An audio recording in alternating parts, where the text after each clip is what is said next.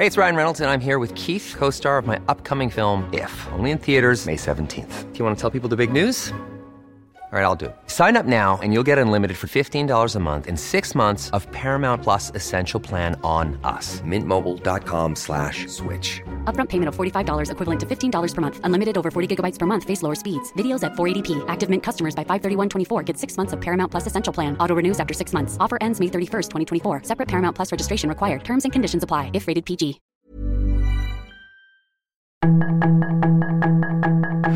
Tarde a tarde, lo que necesitas saber de forma ligera con un tono accesible. Solórzano, el referente informativo.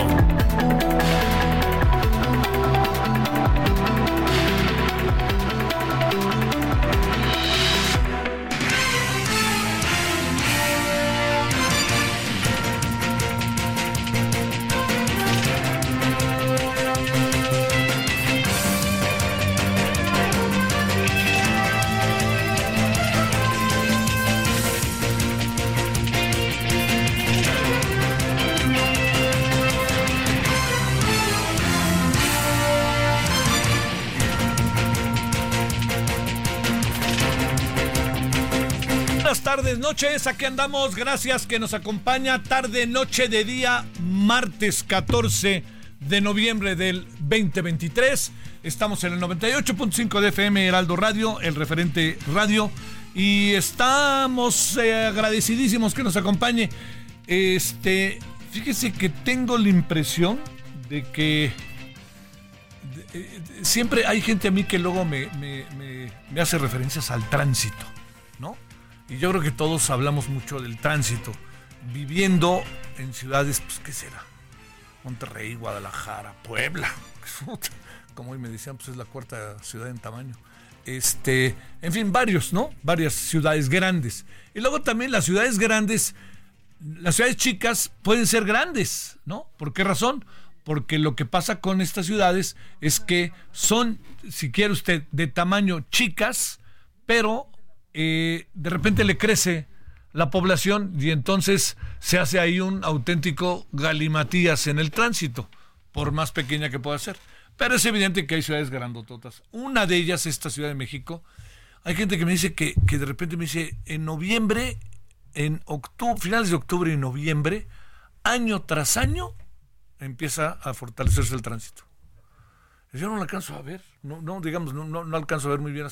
Pero yo le diría que, digamos, hay zonas de la ciudad así intransitables, intransitables, no hay ni para atrás ni para adelante. Y luego pues estamos todos hasta el gorro, ¿no? Entonces de repente pues se le mete un coche a otro coche, un coche a otro coche, porque vamos viendo el teléfono, porque pues, por la razón que quiera. Yo lo que sí veo es que sí, en algunas zonas en donde el tránsito es intransitable, la verdad que con todo me da gusto una cosa. Hay muy pocos actos de agresión.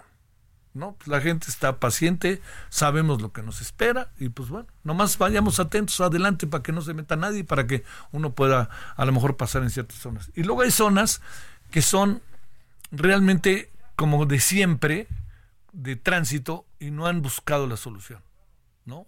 Hay algunas zonas en algunas colonias, ahí hay una, por ejemplo, allá en la colonia periodista hay dos o tres zonas que uno dice, uff, no, pero ¿cómo es posible?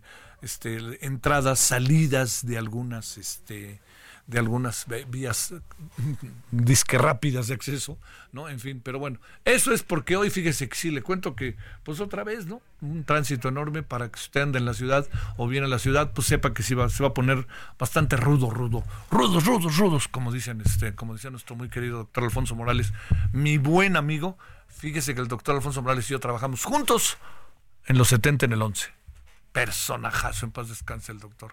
Pero buenos, buenos cuates. Nos... Luego, cuando yo ya regresé al 11, él ya estaba en Televisa. Yo un día les dije, no, hombre, hay que invitar al doctor Alfonso Morales. Llegó el doctor Alfonso Morales y debo decirle, como si llegara, como diríamos en otro tiempo, la reina de la primavera.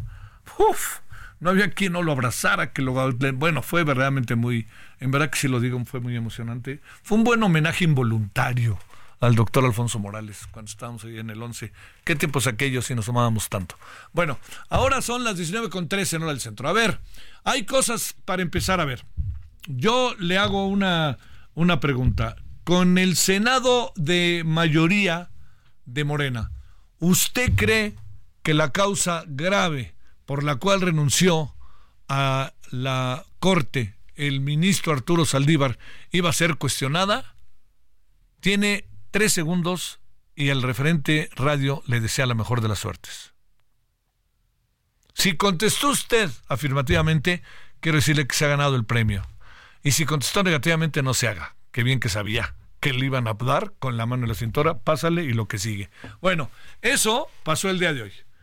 ¿Cuál es la causa grave? Pues la causa grave, como les puso el de pechito el, señor Arturo Saldívar a los senadores, les dijo, ¿saben qué? La causa grave, pues la causa grave en este caso es que me quiero ir a Morena, ¿no? Y me quiero ir con Claudia Sheinbaum y esa es mi causa grave y ya cumplí el ciclo y es mi causa grave. Bueno, bueno, bueno, bueno, estas cosas que así nos pasan. Ese es uno de los asuntos. Y lo segundo, vamos a hablar de todo ello. Eh, mire, hoy, este, hoy el presidente, eh, lo digo así, trató de explicar, trató de explicar el porqué de su negativa a caminar por las calles de Acapulco.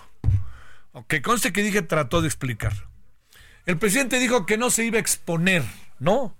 Que no se iba a exponer ante los ciudadanos porque iba a haber gente que seguramente le iban a mandar, si él estaba en la colonia Renacimiento, que le iban a mandar para que la gente que estaba ahí lo atacara y se armara el espectáculo. Eso fue lo que dijo. Bueno, este, no me van a ningunear. Yo no soy Andrés Manuel, soy el presidente. En eso tiene razón. Pero yo lo, lo único que planteo para reflexionar es que el presidente sí se permite hacer ciertas cosas y otras no. Por ejemplo, va a ciudades que tienen un alto nivel de, de riesgo, que es Badiraguato, por ejemplo. Qué bueno que va, ¿eh? Qué buenísimo que va y qué bueno que se rompió ese esquema de que, de, que no se podía acercar a Badiraguato, etcétera. A mí me parece eso muy bueno, ¿no? Y además que llegue ayuda y a lo mejor que se transformen las condiciones. Yo estoy seguro que no se va a transformar el proceso de Badiraguato y su relación pues, con la droga. La verdad que no veo por dónde.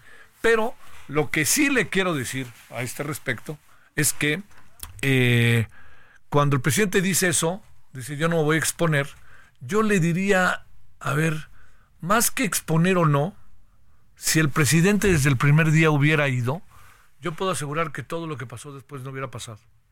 Todas estas reacciones no hubieran pasado. Una cosa es que esté el presidente ahí en medio de la gran tragedia que se dio, el, el devastamiento del 85%, según el sitio Sky Earth, el 100% de Acapulco, y otra que uno diga, pues sí, voy, pero voy acá, voy acá. Nadie lo ve, nadie lo ve. Entonces, yo creo que en buena medida las reacciones que se han dado, yo no creo, el presidente siempre dice, yo siempre digo lo que pienso. Señor presidente, en Acapulco las y los acapulqueños también dicen lo que piensan. No, no hay ningún privilegio para nadie de decir lo que uno piensa. Todos decimos lo que pensamos. Y esto no le da un mérito al presidente por hacerlo. Forma parte de la condición humana. Hay quien lo hace, hay quien no lo hace. Punto. Entonces, cuando se dice, vamos a, no nos van a ningunear, no nos van a... Tiene razón, presidente, hay que, hay que respetar la figura presidencial, hay que cuidarla, pero sí hay otra parte que es cierta. Si la estrategia personal, no estoy hablando de la de gobierno, que quede claro, hubiera sido distinta, nadie hubiera imaginado en ningunearlo, porque el presidente hubiera estado ahí. A mí me parece que la declaración de hoy es un intento de explicación de una acción que no alcanza a cerrar el círculo, en mi opinión. Y yo, créame, yo no veo al presidente con ojos de, ay, el presidente, ya en la muela. No, por favor. Pero sí, digamos, esta declaración de hoy genera muchísimo más confusión de lo que uno se pueda imaginar respecto a la estrategia personal, personal, que quede claro. No estoy hablando la estrategia de gobierno para atacar el problema que quede claro. Así que yo lo que creo, cuando dice el presidente, en Acapulco siempre he ganado y siempre han votado por mí, con mayor razón hubiera ido. Con mayor razón. O sea, espéreme, si la gente, si usted sabe, presidente, que la gente lo quiere tanto, vámonos para allá, con mayor razón. O el presidente, allí en Acapulco, yo puedo asegurarle que si el presidente hubiera estado desde el primer momento ahí, yo creo que las cosas, eh, es que no somos como los de antes, vale madres los de antes, hombre. Usted es un hombre que ahí es querido y hubiera llegado, la gente hubiera, se hubiera sentido acompañada, hubiera sentido, oh, aquí está mi presidente, por el que yo voté, por el que yo quiero, etcétera, ¿no? Yo no sé cuál sea la reacción ahora, no tengo la más remota idea. Me llamó mucho la atención hoy la, del, la, la este, encuesta del financiero, no se la pierda, ¿no? Sobre Acapulco. No sé por qué de repente genera uno dudas, no sobre la encuesta misma, sino qué responde la gente, ¿no? Pero, por ejemplo, hay divididísima la población respecto a si el presidente ha hecho la mejor estrategia en Acapulco o no. ¿De dónde ha recibido la principal ayuda a los acapulqueños según los acapulqueños? De organizaciones de la sociedad civil. En segundo lugar, el gobierno estatal y en tercer lugar, el gobierno federal. Ojo con eso, ¿eh? Y no crea que son porcentajes bajos. El setenta y tantos por ciento de la sociedad civil, ¿eh? Y luego viene ahí abajo por el 40 o por ahí 50 este, el gobierno estatal. Entonces, todo eso le digo igual, ¿no? no nadie, nadie quiere que se pongan medallas y que vayan caminando, vean ustedes cómo voy subiendo el árbol y bajo el, este, este, al gato que estaba ahí. No se trata de eso. Se trata de, yo aquí les voy a demostrar que estoy aquí porque además tengo una solidaridad con Guerrero, es un estado pobre, es un estado rico pobre, y además Acapulco había vivido muchas circunstancias de los últimos años, no nos hagamos no nos hagamos de los últimos años en materia de inseguridad. Bueno, Ahí estamos, eso lo dijo el presidente hoy, que ha generado bastante controversia. Bueno, ¿de qué vamos a hablar el día de hoy? De Acapulco, no más faltaba. Vamos a hablar con el Paco Abundis. Ayer no pudimos hacerlo, pero vamos a hablar con él para que nos explique la encuesta de Morena, una de sus partes que la hizo. Eh, vamos a hablar también con José Antonio Crespo para la, eh, la encuesta de Morena, una interpretación política de la misma. Y vamos a hablar también del Día Mundial de la Diabetes. Entonces, aquí andamos agradeciéndole que nos acompañe, eh, deseando. Fíjese que hoy tuve la oportunidad de conversar con eh, la senadora Alejandra Agúnez, que se encarga de todo esto de inteligencia artificial, cómo me llamó la atención algunas cosas que dijo. Por ejemplo, ¿qué pone en riesgo la inteligencia artificial a la democracia? Y esto puede verse en las redes. Y luego le pregunté, señora senadora, del, del audio del señor, eh, ¿qué? Martí Batres, ¿recuerda? lo que dijo Martí Batres. Bueno, el audio del señor Martí Batres, que escuchamos una y otra y otra vez, senadora, ¿es de inteligencia artificial o es real? Y entonces, ella que es especialista en los menesteres, que conoce, que ha recibido, que incluso está llevando todo el, el proceso allá en la Cámara de Senadores, contestó lo siguiente. 95% real y 5% inteligencia artificial. Chaca, chacán. Vámonos con el resumen. La información de último momento en el referente informativo. El fiscal del estado de Aguascalientes, Jesús Figueroa, informó que el magistrade Jesús Ociel Baena Saucedo presuntamente fue privado de la vida por su pareja Dorian Daniel Nieves con una navaja de afeitar y después este se autolesionó hasta morir también en la misma casa donde fueron encontrados ayer. De acuerdo con el funcionario, se hallaron huellas de sangre en la cama y los cuerpos de Jesús Ociel Baena y su novio estaban en la planta baja. En el sitio, dijo se encontraron algunas pisadas que corresponden a los pies de la pareja del En el pronunciamiento emitido por la Dirección General de la Comisión Nacional de Derechos Humanos ante los fallecimientos del magistrado Jesús Ociel Baena Saucedo y su pareja Dorian Nieves Herrera, ocurridos en Aguascalientes, exige que el caso sea investigado con perspectiva de derechos humanos. En un plazo de 24 horas, nueve personas fueron asesinadas y dos bares incendiados en el estado de Colima, en una escalada de violencia que suma al menos seis días. De acuerdo con los primeros informes, el incendio ocasionó pérdidas materiales y no se reportó ninguna persona lesionada. A 21 días del golpe del huracán Otis y evidentes daños, volvió la actividad al Aeropuerto Internacional de Acapulco. El presidente Andrés Manuel López Obrador se reunirá con su homólogo de China Xi Jinping al margen de la cumbre de líderes económicos del Foro de Cooperación Económica Asia-Pacífico, que se llevará a cabo en la ciudad de San Francisco, California, en Estados Unidos. Asimismo, la tarde del mismo día se reunirá con el primer ministro de Canadá, Justin Trudeau. La Junta de Coordinación Política de la Cámara de Diputados aprobó por unanimidad un acuerdo para invitar a la embajadora de Israel en México, Einat Kranz-Neiger, y al de Palestina en México, Mohamed Saadat, a fin de conciliar una postura conjunta en torno al conflicto armado entre ambas naciones. La Confederación Patronal de la República Mexicana ve viable un aumento de 12.8% al salario mínimo para 2024, por lo que lo propondrá a la Comisión Nacional de Salarios Mínimos. Sus comentarios y opiniones son muy importantes. Escribe a Javier Solórzano en el WhatsApp 5574 50 13 26.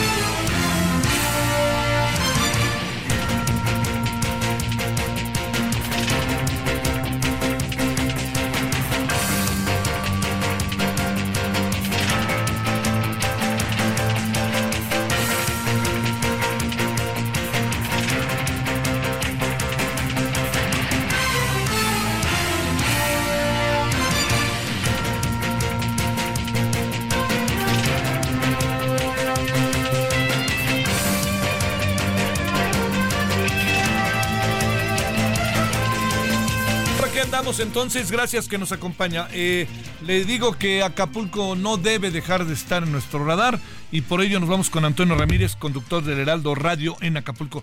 Querido Toño, ¿cómo van las cosas? ¿Cuándo se echa a andar nuestra estación? Te saludo con gusto, buenas noches. Javier, muy buenas noches, qué gusto saludarte. Esperemos ya estar al aire en menos de 10 días si todo sale bien, y estamos esperando por ahí un par de permisos nada más para el visto bueno. Y te repito, más tardar 10 días ya estaremos al, al aire, contando sábados y domingos, lo cual es una muy muy buena noticia. Y comentarte que aquí en el puerto o sea, de Acapulco, O sea, espérame, pues, espérame, si son 10 días, hoy es el 14, que el 24, 25, por ahí. Por ahí, 24 25. Padrísimo. Por ahí aproximadamente, si todo sale bien. Sí. Pues estaremos al aire 24, 25, sí, 25 de la fecha que nos habían dado, efectivamente. Es lunes por ahí 25. más o menos. No, es sábado 25. Es correcto. Hay que es hacer- sábado 25, Hay- arrancaremos en sábado. Hay que hacer en algún sentido una fiesta, ¿no? Lo digo en el sentido metafórico, ¿no? De poder sumar, agradecer, todo eso. Lo que podamos hacer por acá, lo estaremos haciendo, mi querido Antonio. Y te lo vamos a agradecer a ti y a todos los Sale. amigos del auditorio. Adelante. Estamos echándole muchas ganitas. Y- la recuperación del puerto de Acapulco pues va de poco a poquito, más allá de que se ha rumorado que mañana estará de visita el presidente López Obrador en el puerto de Acapulco, se ha filtrado esa información a través de las redes sociales no oficiales, pero sí del equipo de trabajo alrededor de la gobernadora Evelyn Salgado Pineda. Se filtró una visita por parte del presidente López Obrador, no es oficial, es, repito, te repito, solamente un rumor. Lo que continúa trabajando fuertemente son los sistemas de limpieza. Es el gran problema en este momento con la gran cantidad de basura. Servidores públicos de las distintas dependencias de gobierno del Estado y gobierno municipal han participado en la jornada de limpieza que han encabezado tanto la gobernadora como la eh, presidenta. Esto con apoyo de maquinaria pesada, camiones, herramientas de limpieza y recordar que estados como Oaxaca, el Estado de México, la capital del país, eh, han apoyado con transporte de tortos para poder llevar la basura, que son ya más de 50 mil toneladas, lo que se acumula en dos años, se ha acumulado prácticamente hasta el momento. El relleno sanitario ya está al tope, ya está al 100, ya se está buscando y analizando hacer uno más para poder, pues para poder eh, llevar toda esta basura, esta ciudad llena de basura. En temas de salud, te comento, aumentan ya los casos de dengue, aumentan las enfermedades respiratorias, se han realizado 67 traslados médicos desde el estado de Guerrero a otras entidades, incluso estas han sido a través de vía aérea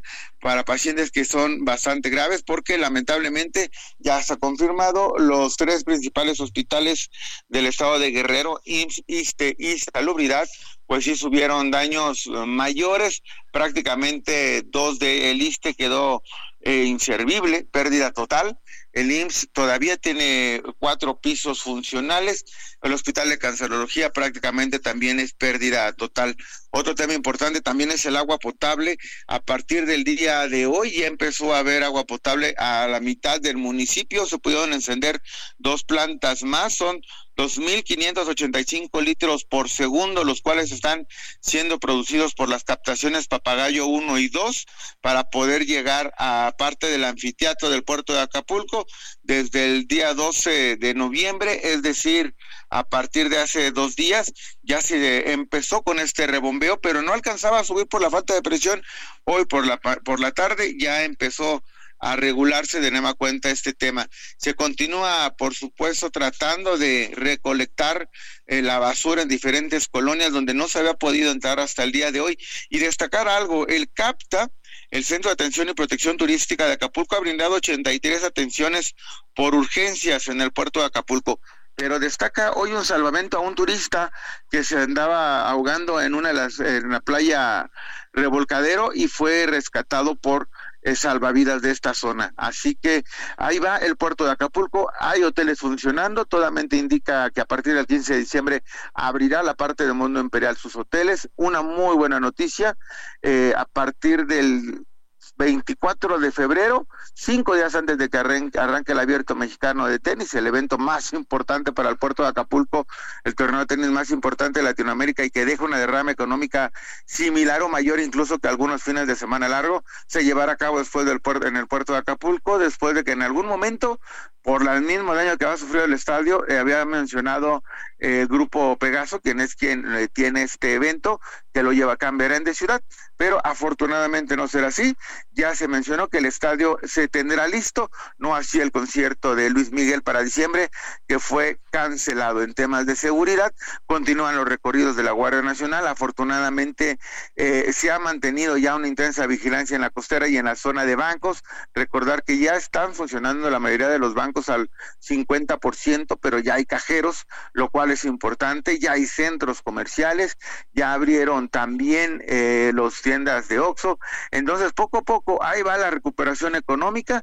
Continúa habiendo ya negocios, ya hay ocho o nueve bares abiertos, dos restaurantes, de a poquito, de a poquito, y mencionarte, tenemos tres centros comerciales importantes, Galerías Diana, La Isla y La Gran Plaza. Los tres han mencionado que estarían arrancando para más tardar el 15 de diciembre, es decir, que podríamos tener una importante recuperación económica para cerrar el año, mi estimado Javier. Ay, que así sea, la verdad que será una muy buena noticia. A ver, oye, esto de que le hayan quitado la categoría de emergencia a Acapulco como, y a Coyuca de Benítez, ¿cómo, la ven eh, allá en Acapulco? Tomando en cuenta lo que significa eh, la categoría este, emergencia en términos de atención, recursos, etcétera, pero también la posibilidad, Antonio, de que sí haya elementos para quitárselo. tenemos que recordar una cosa, la parte de la emergencia ya, digamos, y aquí coincido, yo creo que ya pasó. Ahora necesitamos una recuperación y prácticamente renovar el destino turístico, porque eh, digamos que las zonas más dañadas ya se tuvo ayuda, no así en la parte alta del puerto de Acapulco, todavía falta mucho. La situación como de emergencia como tal, me eh, refiriéndonos a temas de salud, pues ya pasó por ese lado. El problema aquí es que faltan servicios públicos y el gran problema ya es la basura. La gente le está echando cal a la basura, la gente está tratando de, bueno, incluso hoy hubo un llamado por parte de un grupo, una asociación, asociación civil, de llevarle camiones y toda la basura al ayuntamiento, a la presidenta municipal, pues para que se ponga a chambear. Más allá que el día de hoy eh, hizo una conferencia de prensa en la costera Miguel Alemán donde se puso a barrer la costera. Donde se puso a barrer la costera, tomó la escoba y se puso a barrer. Más allá de dar indicación y preocuparse por hacer algo importante en tema de recuperación, pues se puso a barrer para la foto. Tema de emergencia, eh, será muy difícil calificarla porque zona de Mante ya está prácticamente recuperado. Costera Miguel el Alemán también, pero la zona conurbada, colonias como Renacimiento, como Barra Vieja, ahí sí eh, podría, ahí sí podría considerarse una, una emergencia todavía. Hay mucha gente que lamentablemente hay que comer. ¿Cómo van estos hoteles, por ejemplo, que son históricos de tradición de años, años y años, como el Pierre Marqués, por ejemplo? El Pierre Marqués hay que recordar que hace un par de años fue adquirido por eh, Grupo Autofin. creando un mundo imperial, creando otra zona del mundo imperial. Ellos dijeron que a partir del 15 de diciembre también ya estarán activos. pues ojalá. Afortunadamente, ojalá. A ver, en breve, si no te importa, mi querido Antonio, eh, no puedo permitir que nadie me ningunee, no he ido a las calles porque si voy a las calles me van a aventar a la gente para que haga espectáculo. Este, yo soy el presidente, no Andrés Manuel López Obrador. ¿Qué piensan en Acapulco de eso? Yo pienso que si hubieran ido, si hubiera bajado el presidente desde el primer día, no, no estaremos hablando de eso, pero bueno, a ver, en breve.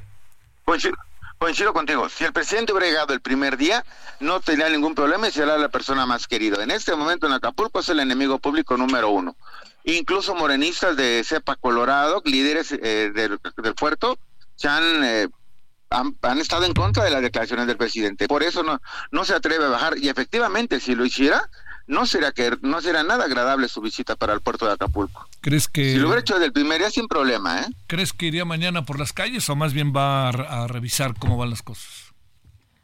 Yo creo que revisaría, repito, no es una información oficial, más allá de que ya lo hemos solicitado, no nos lo han confirmado, pero tampoco lo han negado. Eh, y, la verdad, las veces que según ha venido, y digo según porque aparecen fotografías que pueden haber sido tomadas en Campo Marte, pueden haber sido tomadas en Cuernavaca, en otra ciudad, y, no aparece una sola palmera, pues no sabemos si realmente sea cierto la visita del presidente hasta el momento. Hay que recordar que era una persona muy cercana a la gobernadora hasta poco antes de este incidente. Te mando un gran saludo, Antonio. Gran, gran saludo. Gracias. saludos y qué felicidad ese 25 de noviembre que ya se acerque. Gracias. Ojalá. Gracias, Pendientes Javier. Gracias. Hasta luego. Pausa. El referente informativo regresa luego de una pausa.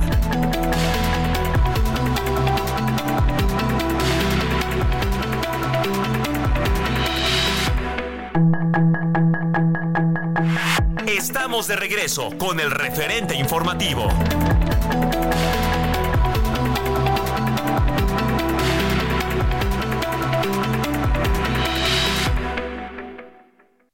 Aprovecha un mes lleno de ofertas exclusivas y experiencias únicas con Ford Territory.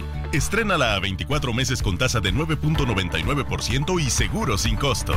Visita a tu distribuidor Ford más cercano. Consulta términos y condiciones en Ford.mx, vigencia del 1 al 30 de noviembre de 2023. Ya está aquí el tren Maya, la obra ferroviaria en construcción más grande del mundo. Está aquí con más de mil kilómetros de esperanza que conectan toda la riqueza milenaria y natural de Chiapas, Tabasco, Campeche, Yucatán y Quintana Roo. Está aquí con viviendas para las comunidades, con más de 111 mil empleos y programas sociales. Ya está aquí el tren Maya. Súbete al tren. Gobierno de México. Vive un mes lleno de ofertas exclusivas y dinamismo con Ford Escape híbrida. Estrénala a 24 meses sin intereses más seguro promocional. Visita a tu distribuidor Ford más cercano. Consulta términos y condiciones en Ford.mx, vigencia del 1 al 30 de noviembre de 2023. En el referente informativo le presentamos información relevante. Jesús Ociel Baena habría sido asesinado por su pareja, asegura el fiscal de Aguascalientes. Familia de Le Magistrade rechaza hipótesis de la fiscalía sobre que su pareja le asesinó. Vuelve la actividad al aeropuerto de Acapulco. El presidente Andrés Manuel López Obrador se reunirá el jueves con Xi Jinping en la cumbre APEC de San Francisco. Xochitl Galvez critica a Ebrard por seguir en Morena. Diputados invitarán a embajadores de Israel y Palestina a que concilien sus posturas. Menor asesina a compañero de clases en Querétaro. En Colima queman dos bares y ejecutan a nueve personas. Industria privada propondrá alza de 12.8% al salario mínimo. Sus comentarios y opiniones son muy importantes. Escribe a Javier Solórzano en el WhatsApp 5574 50 13 26.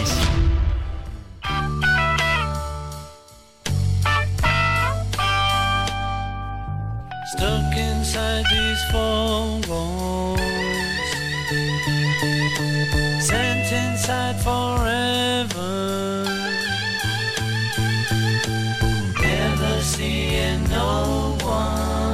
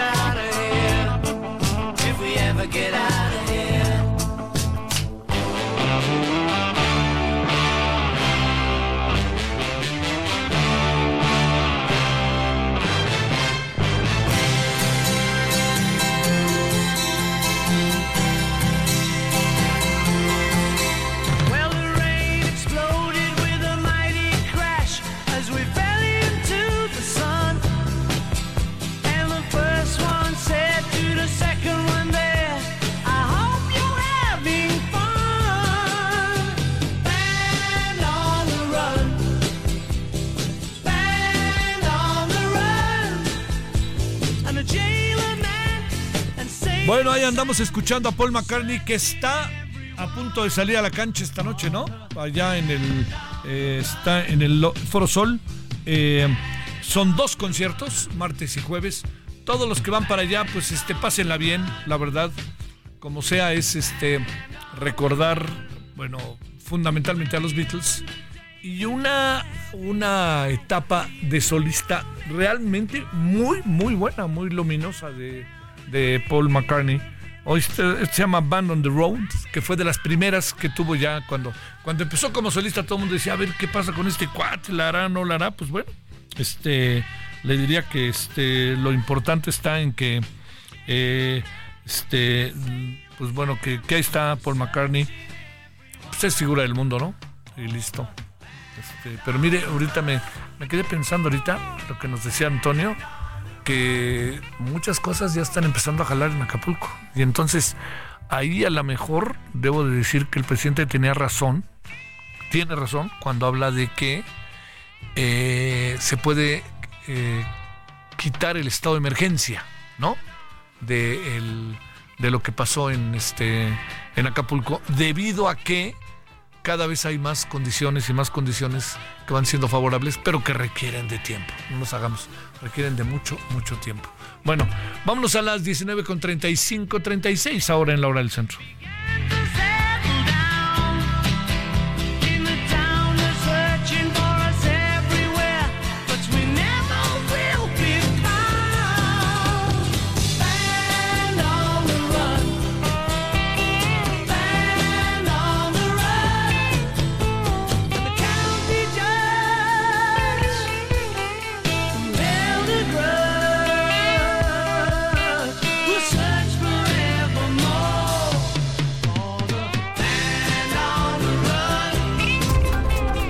Solórzano, el referente informativo.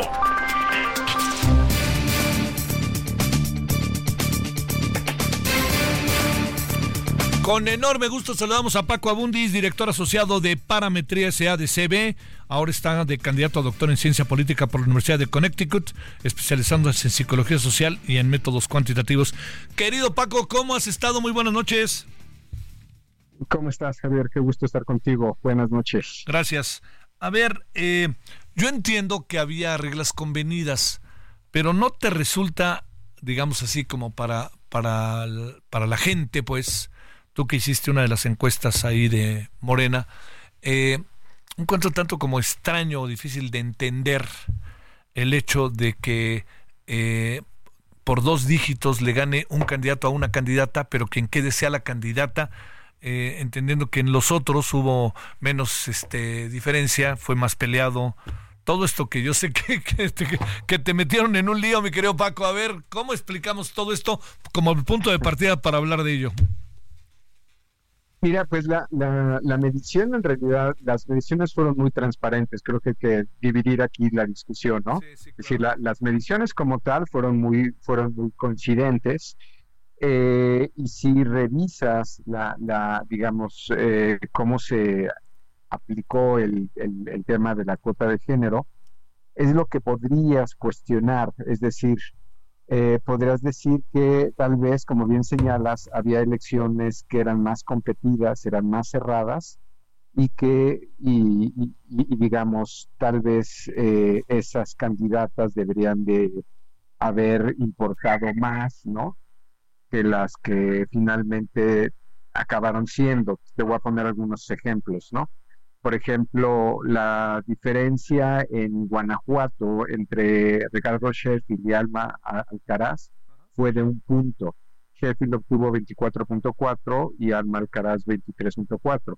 Podrías decir, con ese criterio, en realidad eh, Alma, que, es la candidata como tal, pero no por este criterio, es decir, no por ser competitivo al interior de tu elección, eh, sino por ser competitivo en el agregado de los nueve estados. Eso es lo que yo creo que eh, hay que explicar, pero simplemente pues es un criterio, Javier.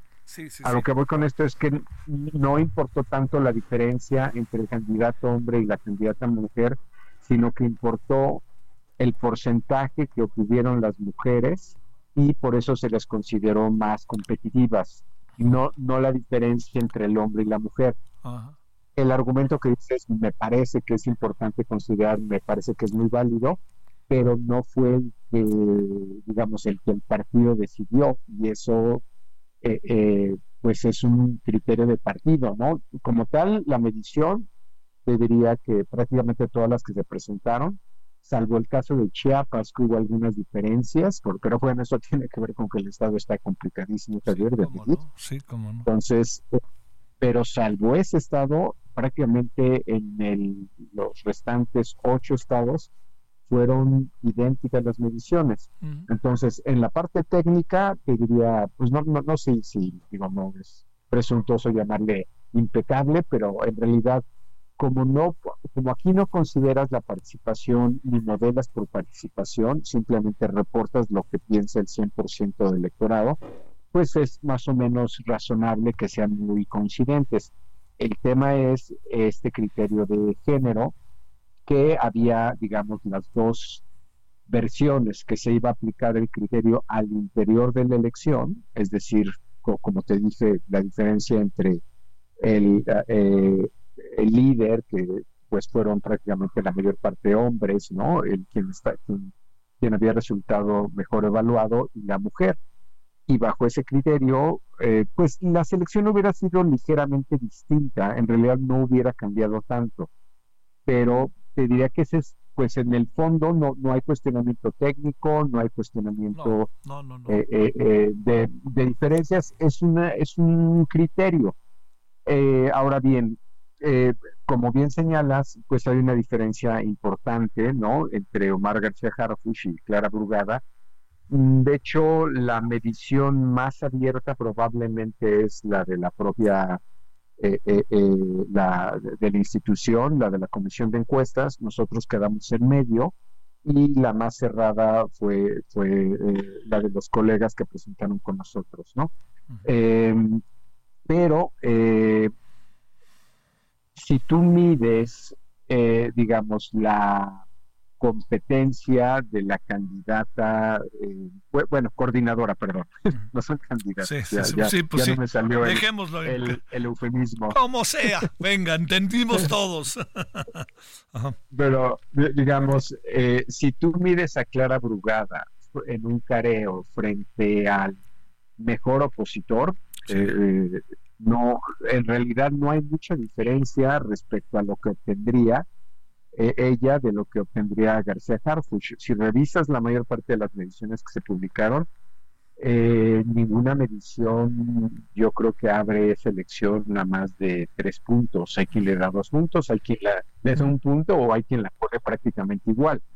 Bajo ese criterio podrías decir que ella es tan competitiva que el propio Omar García Harfuch.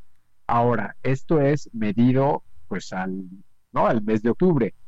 Eh, aquí hay que considerar que pues, las campañas este, pues, son un campo de batalla, ¿no? Y entonces ahí se argumenta, y ahí se debate, y ahí se... Y ya ese es otro criterio de quién puede ser más competitivo.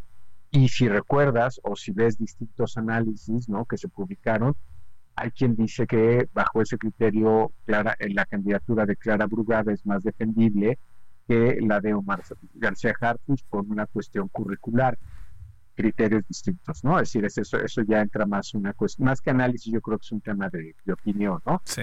O también que eh, si no era la candidata de, ¿no? De, la izquierda o la más tradicional, la que viene militando. Digo, a mí sí me impresiona ver fotos de Clara Brugada negociando desde eh, el sismo del 85, ¿no? Sí, estuvo en mesas de trabajo. sí, sí, sí. O sea, tiene una historia muy larga en en términos de activismo, en fin, eh, gobernar pues una, una alcaldía de casi dos millones de personas que tendría para nosotros es normal, pero es dos terceras partes de Costa Rica, o, de un país de tres millones, ¿no? Este, pues sí, sí te diría que tiene también eh, experiencia eh, ejecutiva. Las fortalezas de García Harfuch están más en el tema de la seguridad, en el tema de pues este eh, argumento muy socorrido de él transitaría mejor entre el electorado que hoy está con la, con la oposición. le hace eh, prismo, panismo, porque precisamente curricularmente de ahí viene, ¿no? Del prismo al final, o, del panismo, porque estuvo en ambas administraciones. Entonces, eh, digamos, su, su pertenencia ideológica no, no es tan clara, eh, podría transitar más fácil, ¿no?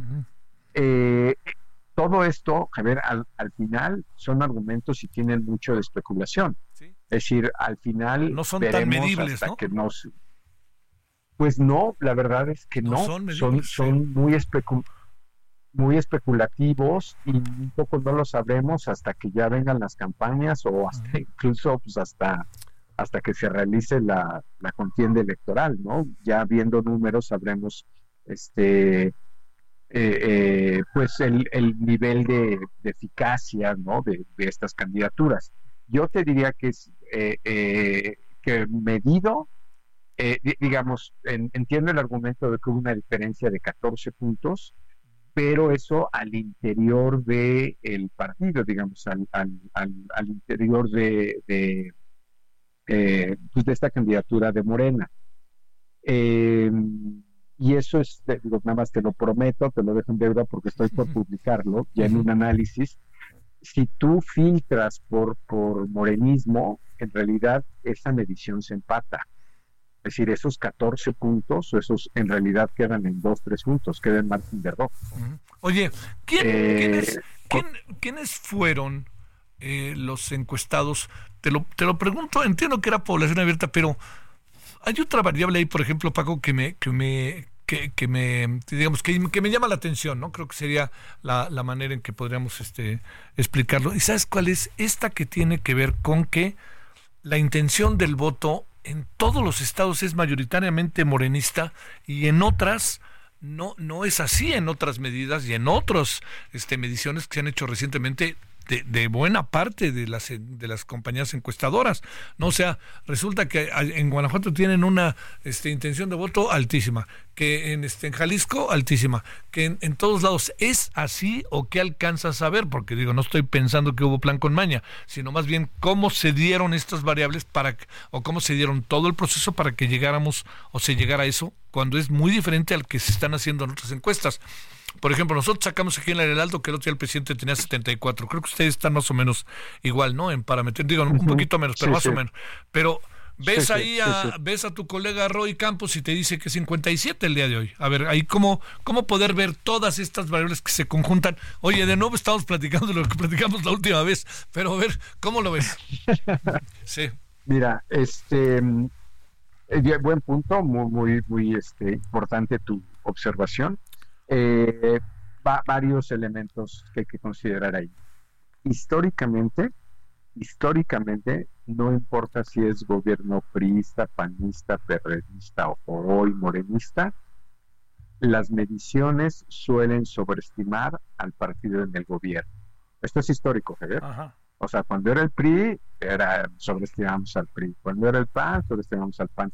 Tiene que ver un poco con que cuando nosotros entrevistamos a la, a la población, en realidad ellos no saben mucho como de dónde venimos, de quiénes somos, y si hay mucha gente que recibe programas sociales, ante el temor de pues, quién sabe quién me está entrevistando, como que la gente pues toma precauciones y da una respuesta socialmente correcta, que es yo voto por el gobierno en turno, ¿no? Sí. Esta es una de las explicaciones. Entonces, históricamente hemos sobreestimado al partido en turno. Segunda explicación, hay una burbuja, ¿no? Que tiene Morena, eh, eh, pues, prácticamente desde toda esta competencia por la contienda presidencial, ¿no? Viene haciendo campaña permanente. Es decir, el, anuncio de, los posibles candidatos de Morena para la presidencia viene desde agosto del 22, Javier, hace más de un año. O sea, que, se habla de en medios, de la posibilidad de que sea este el candidato, de que sea esta la candidata. O sea, todo ese nivel de, expectativa pues, te genera una burbuja, ¿no? Eh, y tan hemos sobreestimado a Morena que basta ver los números del 2021. El, el promedio de mediciones le daba a Morena entre 7 y 8 puntos de, eh, de, de, lo que realmente obtuvo. Es decir, eh, Morena quedó en 34 puntos y el promedio de encuestas le daba 43. Nadie se acuerda de eso, nadie se fijó en eso, pero ese nivel de sobreestimación pues debería haber sido un escándalo, Javier. Lo que pasa es que, pues como ganó Morena, ganó la mayoría, si te acuerdas las discusiones antes de la elección del 21, era si no podía llegar a mayoría calificada. Claro, claro. Nada más, nada más lejos que eso. Sí, claro. Es decir, ya desde el 21 ya tenemos unos serios problemas de sobreestimación. Entonces, pues yo te diría, para cada medición que veas, quítale, quítale 10 o 15 puntos, pero sin problema. con estos dos elementos que te estoy diciendo, aún así la diferencia en algunos lugares es sorpresiva y es, y es, y es mucha. Sí. Eh, que es cuando mides solo la marca. En realidad ninguna de estas mediciones reportaron careos, es decir, qué es lo que pasa cuando metes estos candidatos y los enfrentas con el mejor de la oposición. Eso te puede cambiar completamente la película. Pero medido así por partido, medido como marca, pues la verdad es que sí, sí está muy complicada la situación que tiene Acción Nacional y el PRI en algunos estados o a nivel nacional, pues por los cuestionamientos que también pues es un tema pues, de las conferencias mañaneras, ¿no? O sea, todas las mañanas escuchamos este, estas críticas al pasado, administraciones este, que nos heredaron problemas, eh, en fin, digo, toda esta construcción que, que, o esta historia que ha hecho el presidente, eh, más allá de si la compartes o no, pues tiene una alta frecuencia, es decir, es muy constante.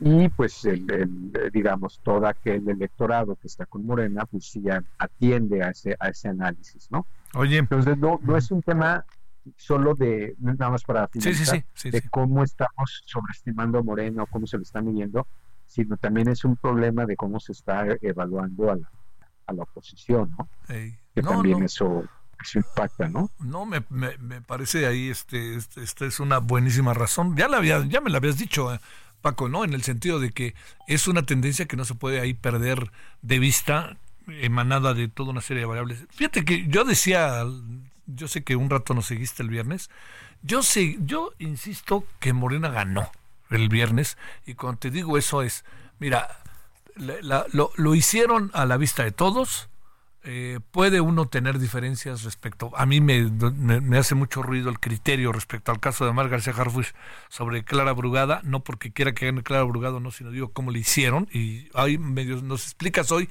pero sigue habiendo ahí un terreno que, bueno, no es tuyo, es un terreno que es una decisión de partido, que esa es la otra.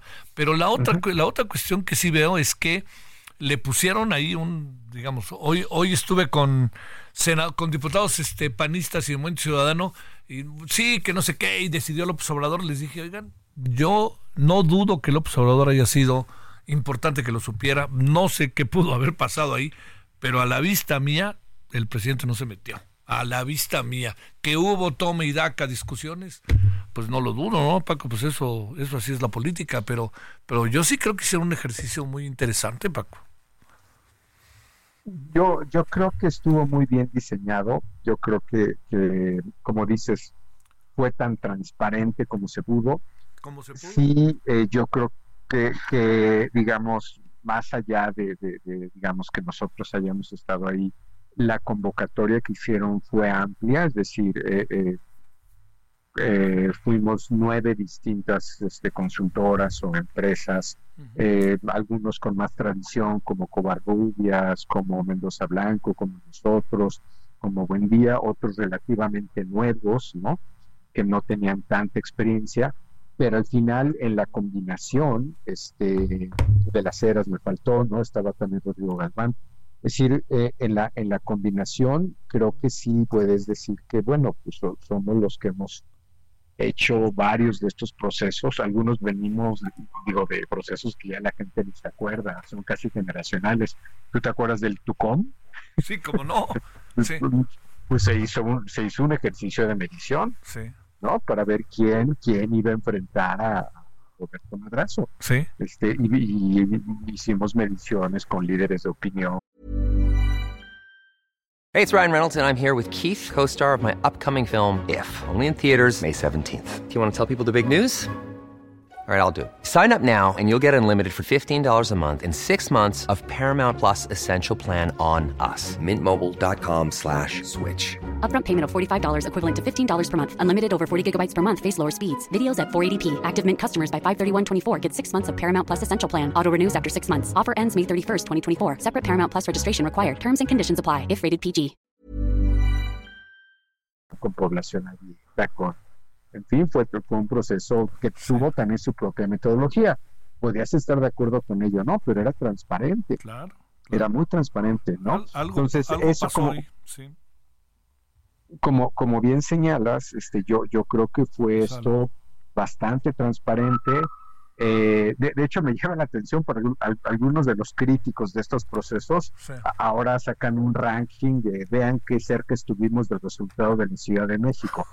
O pues no que estos ejercicios no servían. Bueno, ¿No? oye, Paco, pues no. este. Aquí llegamos y te, te seguiremos buscando y como siempre te mando un gran abrazo. Fue muy interesante lo de Un gran abrazo. Como siempre, Felicidades. Paco. Felicidades por su cobertura, ¿eh? La verdad, fue una muy buena cobertura. Abrazote, Paco, gracias. Paco Abundis. Pausa. El referente informativo regresa luego de una pausa.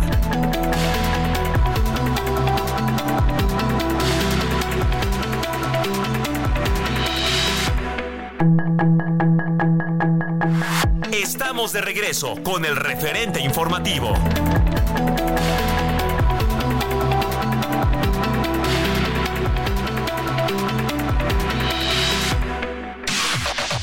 La información de último momento en el referente informativo.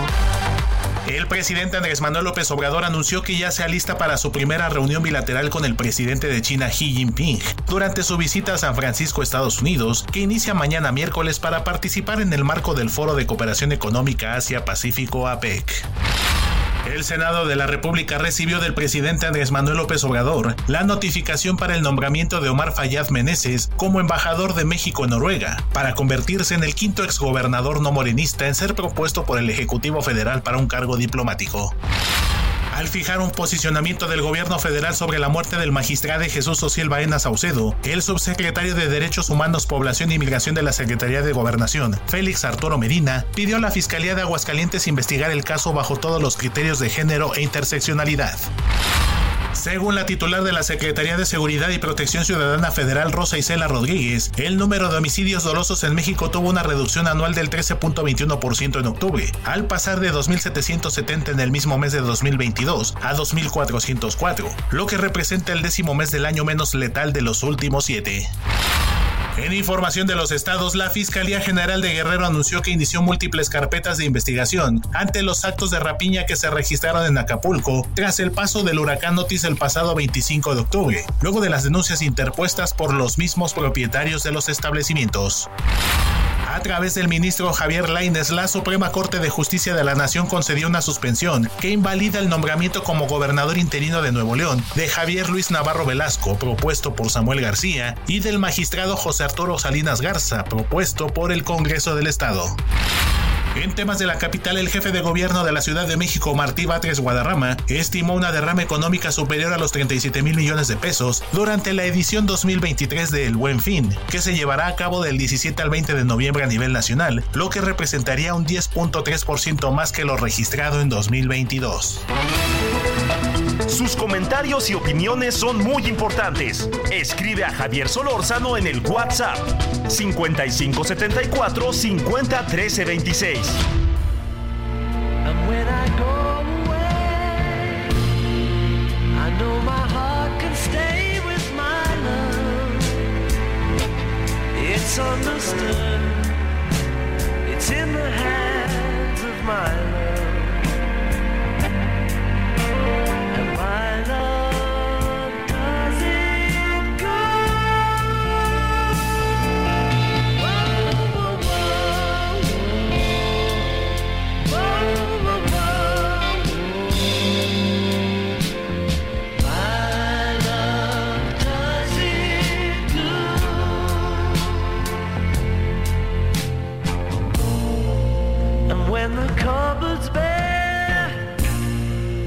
Still find something there with my love. It's undisturbed.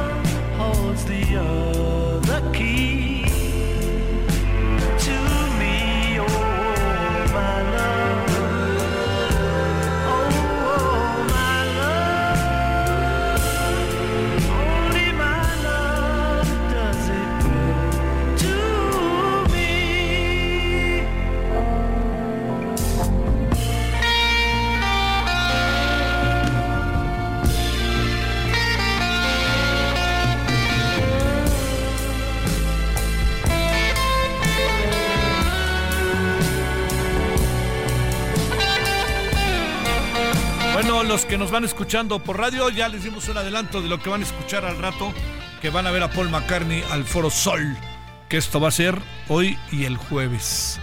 Eh, dos conciertos muy anunciados, lo que es la vida, los anunciamos aquí creo que desde enero, febrero. El tiempo pasa, como dice la canción.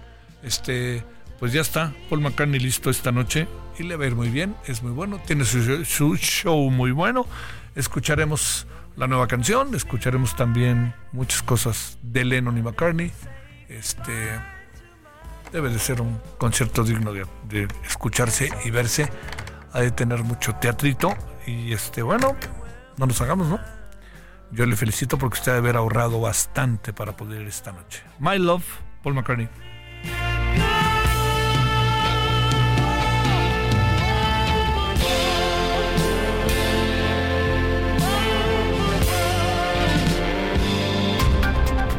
Solórzano, el referente informativo. Bueno, antes de, continuar con lo que tendríamos programado, nomás le quiero informar que este eh, que déjeme contarle que las fuerzas israelíes han llevado la madrugada de este miércoles en el Medio Oriente la han llevado a cabo, han llevado la madrugada de este miércoles un operativo en el hospital más grande de la franja Al-Shifa. Las autoridades acusan a Hamas de utilizarlo para guardar armas y coordinar su ofensiva. Todos los centros sanitarios al norte de Gaza, donde está la mayor parte de la infraestructura sanitaria, han dejado de funcionar con la única excepción de Al-Ali, donde hay 500 pacientes. Están fuera de servicio debido a la falta de electricidad, suministros médicos, oxígeno, alimentos, agua, además de los bombardeos, según la Oficina de Coordinación de Ayuda Humanitaria de la ONU. La situación del hospital Al-Shifa, el principal centro de- del enclave, es la más grave. Está en el centro de los enfrentamientos con los ataques israelíes a sus puertas. Eh, según el director del centro, Mohammad Abu Salmiya, hay siete bebés prematuros que han muerto por falta de electricidad y otros 30 de, corren peligro.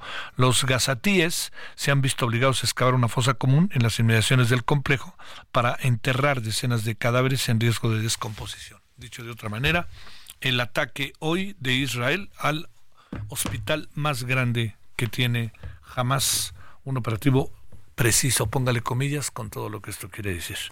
Vámonos a las 20 con 8 en hora del centro. Le agradecemos a José Antonio Crespo, analista político, que esté con usted y con nosotros. Querido José Antonio, gracias por tu tiempo. ¿Cómo has estado? Buenas noches. ¿Qué tal, Javier? Muy bien. A ver, la pregunta es que mi impresión, y después de la transmisión que hicimos por acá, mi querido José Antonio, en el Heraldo es que fue una fue un ejercicio favorable para Morena. ¿Cómo viste lo que pasó a lo largo de estos días, pero sobre todo el de viernes a sábado, no? Bueno, lo, lo de lo de seleccionar los candidatos, pues sí, básicamente no hubo rupturas, ya que era el principal riesgo. Aquellos que se inconformaron, pues terminaron aceptando, a final de cuentas, el resultado. Eh, y desde luego lo que más llamaba la atención, porque era la, la incógnita mayor, era la capital. Yo creo que ahí sí Claudia sale debilitada, no tanto como para que ya uno pueda hablar de una derrota definitiva el año que viene, pero sí se notó que a final de cuentas el bastón de mando simbólico que le dio López Obrador, pues fue simbólico, porque eh, en un principio cuando ella permitió y propuso que compitiera su favorito Omar eh, García Harfuch, pues dijimos muchos, ah, bueno, pues que igual y López Obrador ahora sí la está dejando de que elija por lo menos a su sucesor en la capital, con quien tendría, en caso de ganar la presidencia, pues tendría una relación muy cercana, ¿no? Eh, Un complemento con la capital que es muy importante. Pero conforme fue pasando el tiempo, pues ya fuimos viendo que no, que no estaba tan fácil, que López Obrador, aunque no dijera nada, pero pues estaba obviamente eh, dejando sentir su inconformidad con Harfush, a quien de todas maneras pues siempre lo vio mal, por su cercanía con García Luna, porque fue mencionado todavía hasta hace poco Alejandro Encinas antes de renunciar, siguió mencionando su nombre como alguien vinculado con la eh, con la verdad histórica de Ayotzinapa. Entonces, pues no, no, no es bien visto por López Obrador. Y entonces, a pesar de haber sacado 14 puntos de ventaja en las encuestas, aunque ya se sabe que había la cuestión del criterio de género, pues ya la pudieron haber aplicado en otros estados, porque aquí Harfuch ganó con 14 puntos de distancia, pese a lo cual lo dejan fuera y dejan a Omar. Es una señal muy clara de que López Obrador tiene toda la intención de seguir ejerciendo influencia aún después de dejar la presidencia y le está poniendo, pues le está poniendo trabas a, Claudia, le está poniendo gente cercana eh, o que le va a responder a López Obrador. Eh, esto no quiere decir que Claudia eventualmente no pueda gobernar por sí misma o cobrar autonomía, pero lo que sí estamos viendo es la intención de López Obrador de que cuando termine su presidencia formalmente, él pueda seguir ejerciendo bastante influencia. Digo, los Saldívar también, o sea, la salida prematura de, eh, de Saldívar es para que López Obrador pueda ser quien nombre a su sustituto y le responda a él, no a Claudia. Entonces también es otra jugada para seguir teniendo influencia López Obrador una vez que termine su presidencia formalmente. Oye, eh, el, eh, digamos, eh, ba- bajo esta perspectiva, digamos, con este resultado, quizá para planteártelo de manera, este, así como, digamos, con las secuelas, consecuencias, eh, Clara Brugada, no es que yo diga que va a perder la Ciudad de México ni cosa parecida, pero la pregunta es, Clara Brugada eh, no creo que pueda tener mucha empatía con la con la con los capitalinos eh, clase medieros, ¿no? Así es, esa era la ventaja de Harfuch, precisamente. En términos pragmáticos, Harfuch hubiera sido el más adecuado, porque vaya, 14 puntos son muchos, y efectivamente buena parte de la clase media no obradorista no lo veía mal, supuestamente por su buen desempeño en seguridad en la ciudad, en fin, por diferentes razones. Mucha gente que no es obradorista, sin embargo, dijo, no, si es, si es Harfuch, sí, sí, sí, sí lo, sí lo aceptamos. Y en esa y en esa medida iba a tener pues mayor probabilidad de ganar. Eh, y como tú dices, Clara Brugada puede ganar, sí, sí puede ganar. Así lo sostienen las encuestas de todas maneras, pero con menos probabilidad. Es decir, dependiendo de cómo sea la campaña de la oposición, que se acaben de poner de acuerdo quién es el candidato, eh, pueden ganarle, porque efectivamente mucha gente en la capital ya se hartó de Morena y puede votar por el candidato de oposición aquí en la capital. Oye, el, todo el desarrollo del proceso, ¿cómo deja al Frente Amplio por México? Digamos, ¿bajo qué perspectiva lo deja pensando en que de alguna manera el proceso fue a nuestra vista, estuvo ante nosotros? Fue, eh, digamos, te lo digo nosotros que lo transmitimos aquí, por más que sea haya sido largo y por momentos farragoso, pues este estaban ahí las encuestadoras reconocidas, nos dieron los resultados, etcétera. ¿Qué piensas de todo este proceso, José Antonio? ¿Del frente? Eh, no, ¿Me no. ¿Cómo, cómo lo verá desde el frente y cómo lo ves tú? ¿no? De todo Ah. el proceso. Ambas cosas. Sí, bueno, pues el frente va rezagado en la capital y en, y en otras eh, gubernaturas, eh, pues tiene que apertar el paso también para no quedarse tanto tiempo fuera de la jugada, porque ahorita ya en Morena, pues ya se empieza la campaña prácticamente formal, ya sabe la gente quién va a ser la candidata o candidato, y eso siempre se traduce en una ventaja. Entonces, eh, el frente tiene que pues acelerar su- sus acuerdos sobre quiénes van a ser los candidatos y a nivel presidencial pues sí se está viendo cierta desorganización se ven errores de parte de Xochitl tiene que pues eh, tiene que configurar mejor su equipo de campaña. No sé realmente quiénes estén tan cerca de ella. Sabemos, sabemos de algunos nombres pero unos influyen más que otros.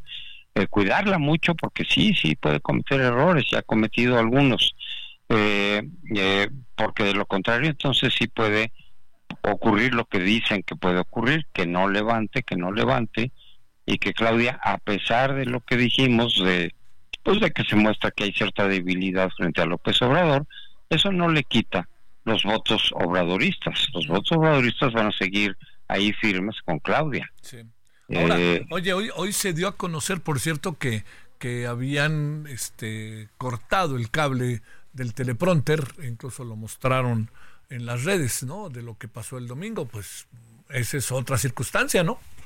Sí, no lo dudo, porque pues ahí yo también vi la foto, pues no dudo que haya gente que se esté metiendo ahí a tratar de boicotear eh, y que pues, se les ocurrió hacerlo de esta manera. Y ahí simplemente más allá de eso, pues lo que se vio fue que eh, Xochitl igual y no respondió, digamos, con, con agilidad.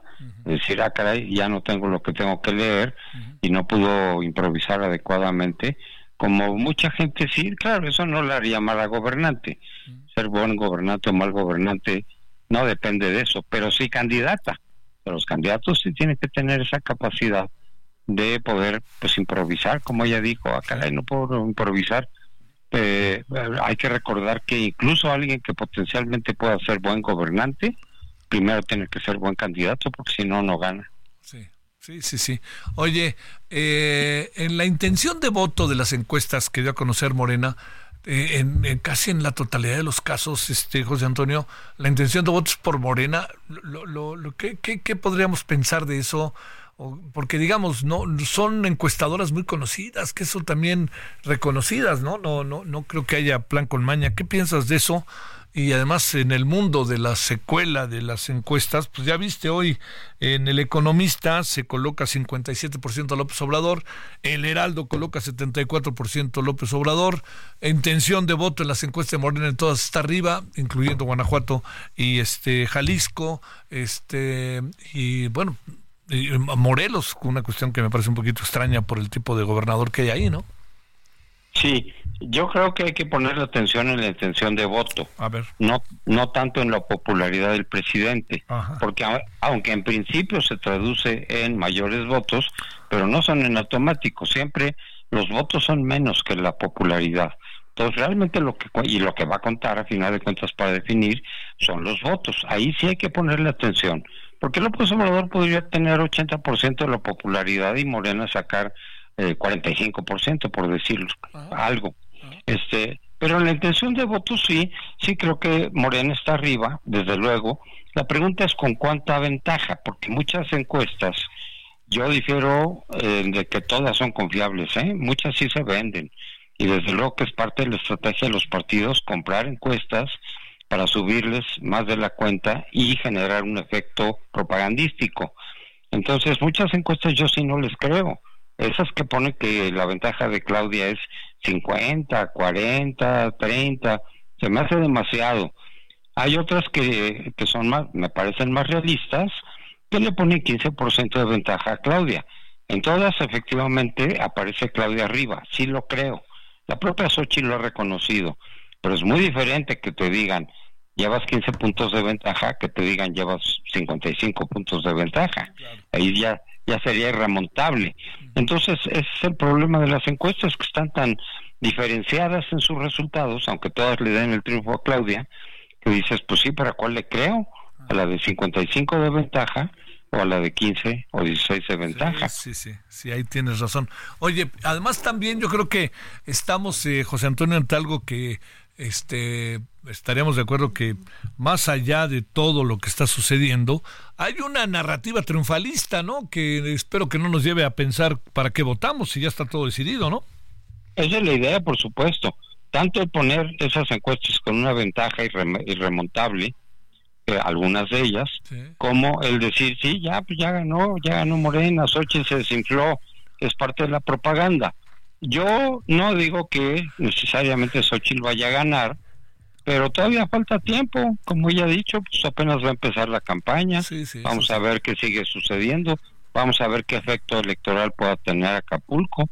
Tampoco creo que vaya a ser un efecto demoledor, pero algo sí, algo sí pega. En el propio, de hecho, en Guerrero sí, las encuestas sí ya muestran que Morena bajó muchísimo en Guerrero. Pero, eh, en fin, pueden seguir pasando cosas que te cambien el panorama. Entonces, yo no descarto, hoy por hoy, que cualquiera de las dos pueda ganar, Xochitl o, o Claudia. Mira.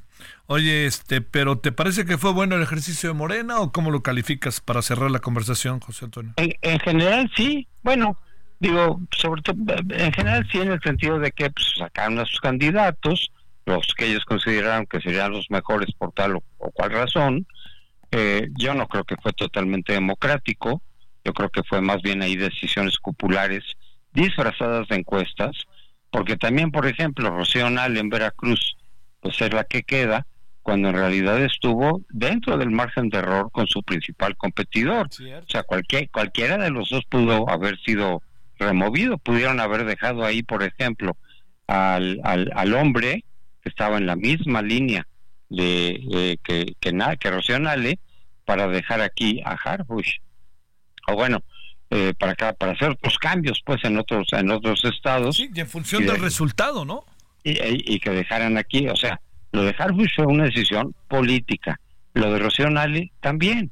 ¿Por qué? Porque son, son los favoritos de haber quitado aquí a Harfush y dejar aquí a Clara Brugada. Y Nale son los favoritos de López Obrador. Entonces no son tanto criterios democráticos como criterios políticos. Pero no salió mal en términos pragmáticos. Digamos que no, no fue democrático. Alguna gente sí lo querrá creer, sobre todo sus, sus seguidores, pues sí podrán decir que fue democrático. No, no, no creo que lo haya sido, pero no le salió mal. Te mando un gran saludo, José Antonio Crespo. Gracias que estuviste con nosotros. Hasta luego, Javier, que te vaya bien. Gracias. Vámonos a las 20 con 22 en hora del centro. Solórzano, el referente informativo.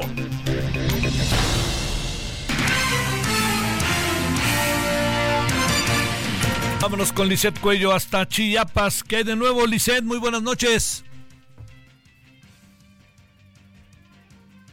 ¿Qué hay de nuevo, Lisette? Muy buenas noches. ¿Qué tal, Javier? Muy buenas noches. Informarte que, bueno, la madrugada de este martes, dos grupos del crimen organizado se enfrentaron en la comunidad Buenavista, municipio de Villacorso, en el estado de Chiapas, los cuales generaron pánico entre la población. De acuerdo con los habitantes, alrededor de las 3 de la mañana ingresaron a la localidad hombres fuertemente armados a bordo de camionetas posteriormente accionaron las armas de fuego afectando algunas viviendas y vehículos. La violencia también se extendió hasta el municipio de Villaflores, localizado a tan solo seis kilómetros del lugar donde se inició esta balacera, donde también la población pudo observar la presencia de estos hombres armados. En ese sentido, las autoridades educativas suspendieron las clases de todos los niveles en la zona hasta que se garantice la seguridad y tranquilidad.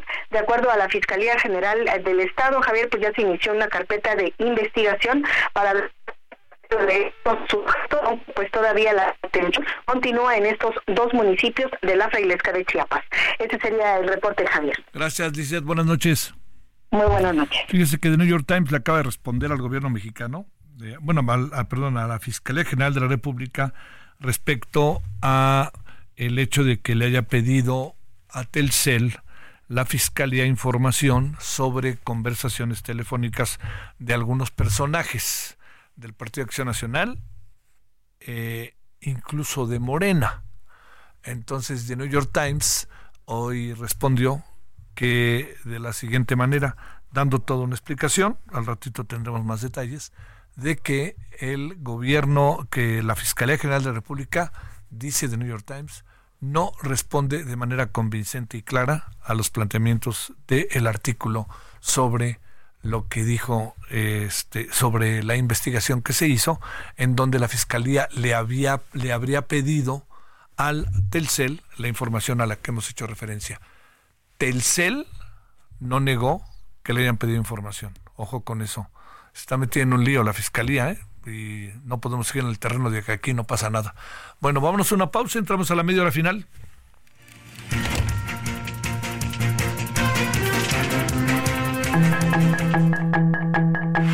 El referente informativo regresa luego de una pausa.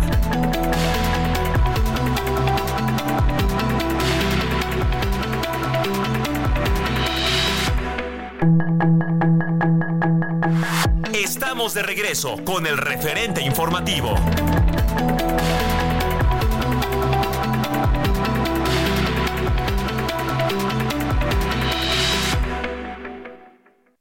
Vive un mes lleno de ofertas exclusivas y dinamismo con Ford Escape híbrida. Estrénala a 24 meses sin intereses más seguro promocional. Visita a tu distribuidor Ford más cercano. Consulta términos y condiciones en Ford.mx, vigencia del 1 al 30 de noviembre de 2023. Una vez restablecido la normalidad del suministro eléctrico en Guerrero, la CFE destina más de 3.300 trabajadores a revisar colonia por colonia y casa por casa las instalaciones particulares afectadas con el fin de brindar apoyo a todos aquellos que lo requieran. La CFE ha acompañado al pueblo de Guerrero antes, durante y después del violento impacto del huracán Otis. CFE, somos compromiso, somos entrega. CFE, somos más que energía. Gobierno de México. Aprovecha un mes lleno de ofertas exclusivas y experiencias únicas con Ford Territory. Estrénala a 24 meses con tasa de 9.99% y seguro sin costo. Visita a tu distribuidor Ford más cercano. Consulta términos y condiciones en Ford.mx, vigencia del 1 al 30 de noviembre de 2023. La organización Media Luna Roja denunció este martes que los heridos en el norte de la franja de Gaza están muriendo, porque ni las ambulancias ni los servicios médicos pueden llegar hasta los lugares donde se encuentran, lo que calificó como una situación bastante catastrófica. El ministro de Asuntos Exteriores de Israel, Eli Cohen, aseguró que el secretario general de la ONU, Antonio Gutiérrez, no merece ser el jefe del organismo y lo acusó de no promover ningún proceso de paz en la franja de Gaza tras el inicio de la guerra entre Israel y el grupo terrorista Hamas. El portavoz de Seguridad Nacional de la Casa Blanca, John Kirby, afirmó este martes que el grupo terrorista Hamas y la Yihad Islámica Palestina utilizan algunos hospitales en la franja de Gaza, incluido el de Al-Shifa, y los túneles debajo de ellos para sus operaciones militares y para ocultar rehenes y armas. Miles de personas se manifestaron este martes frente al Capitolio de Estados Unidos en Washington para expresar su apoyo a Israel en la guerra de Gaza, exigir la liberación de los rehenes de Hamas y repudiar el antisemitismo en una movilización convocada por las federaciones judías de América del Norte. La Unión Europea admitió la posibilidad de no poder cumplir su objetivo de entregar a Ucrania un millón de proyectiles de artillería y misiles en el periodo de un año, que concluye en marzo próximo, pese a los esfuerzos por incrementar la capacidad de fabricación y los contratos con la industria. La Oficina de Aduanas y Protección Fronteriza de Estados Unidos dio a conocer este martes que la patrulla fronteriza detuvo en octubre a 240.988 migrantes irregulares a lo largo de la frontera con México, lo que representa una reducción del 11% con respecto al mes anterior. La Comisión Interamericana de Derechos Humanos reveló que el Estado de Nicaragua ha cerrado 3.930 organizaciones no gubernamentales desde abril de 2018, cuando estallaron diversas manifestaciones contra la dictadura encabezada por Daniel Ortega y secundada por su esposa Rosario Murillo. Para el referente informativo, Héctor Vieira.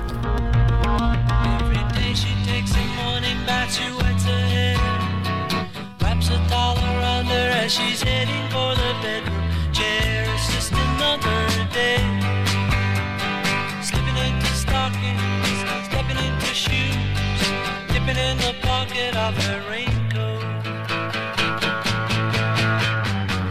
It's just another day.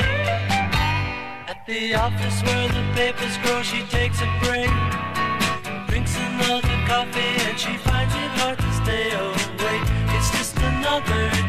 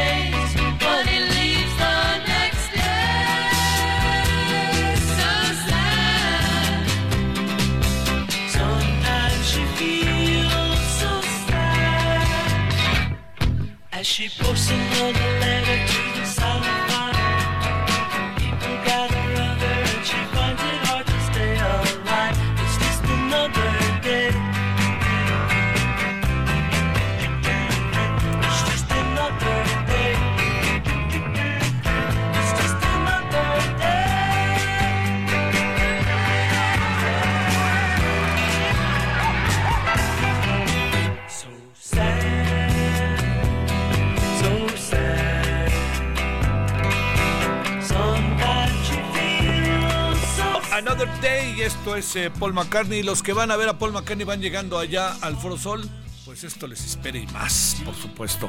El gran Paul McCartney hoy y el próximo jueves estará allá en el Foro Sol. Este, con el inicio, pues bueno, el, de los conciertos que eran medio esperados. Bueno, estuvo el de Nuevo León, ¿no? Ahí de, del señor Bremer el otro día este, en, en Monterrey que juntó a la crema innata de la sociedad regia y sus alrededores, como dirían, con Luis Miguel, si alguien ha jugado un papel importante en la vida de Luis Miguel, sin duda alguna el señor Bremer, y este y en los últimos años, pues Luis Miguel ha, tenido un nuevo proceso ¿no? de recuperación y se lo debe a personajes como el que hago referencia, pero también eh, otro de los conciertos esperadísimos de Luis Miguel era el de Acapulco, pero pues bueno, por las razones que ustedes ya todos conocemos, Vamos a ver en qué acaba eso para el año que entra, ¿no? El año que entra seguramente. Debo de decir que Luis Miguel le dio 10 millones a la Fundación Banorte para Acapulco. Como es sabido, Luis Miguel está ahí desde hace tiempo viviendo en Acapulco, aunque ha dejado de estar en los últimos años, pero está muy cerca siempre de Acapulco. Lo ha manifestado en diferentes ocasiones con apoyo. No nada más con te voy a olvidar palabra de honor. Este, bueno, eh, estamos entonces con Another Day, Paul McCartney. Sigamos un ratito con él y está ya a punto de saltar a la cancha en el Foro Sol. Stays,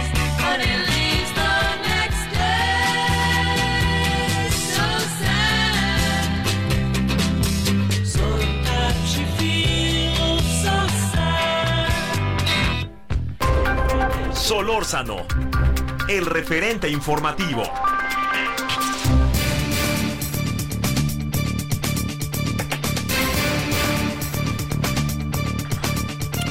Bueno, oiga, es un día de esos para hacer un alto en el camino respecto a el Día Mundial de la Diabetes, ¿eh? Hacer un alto en el camino. Le hemos pedido al doctor Alfredo Nava de la Vega, endocrinólogo internista, pues conversar sobre el tema y saber qué se hizo el día de hoy. ¿Cómo estás, doctor? Gracias por tu tiempo. Buenas noches.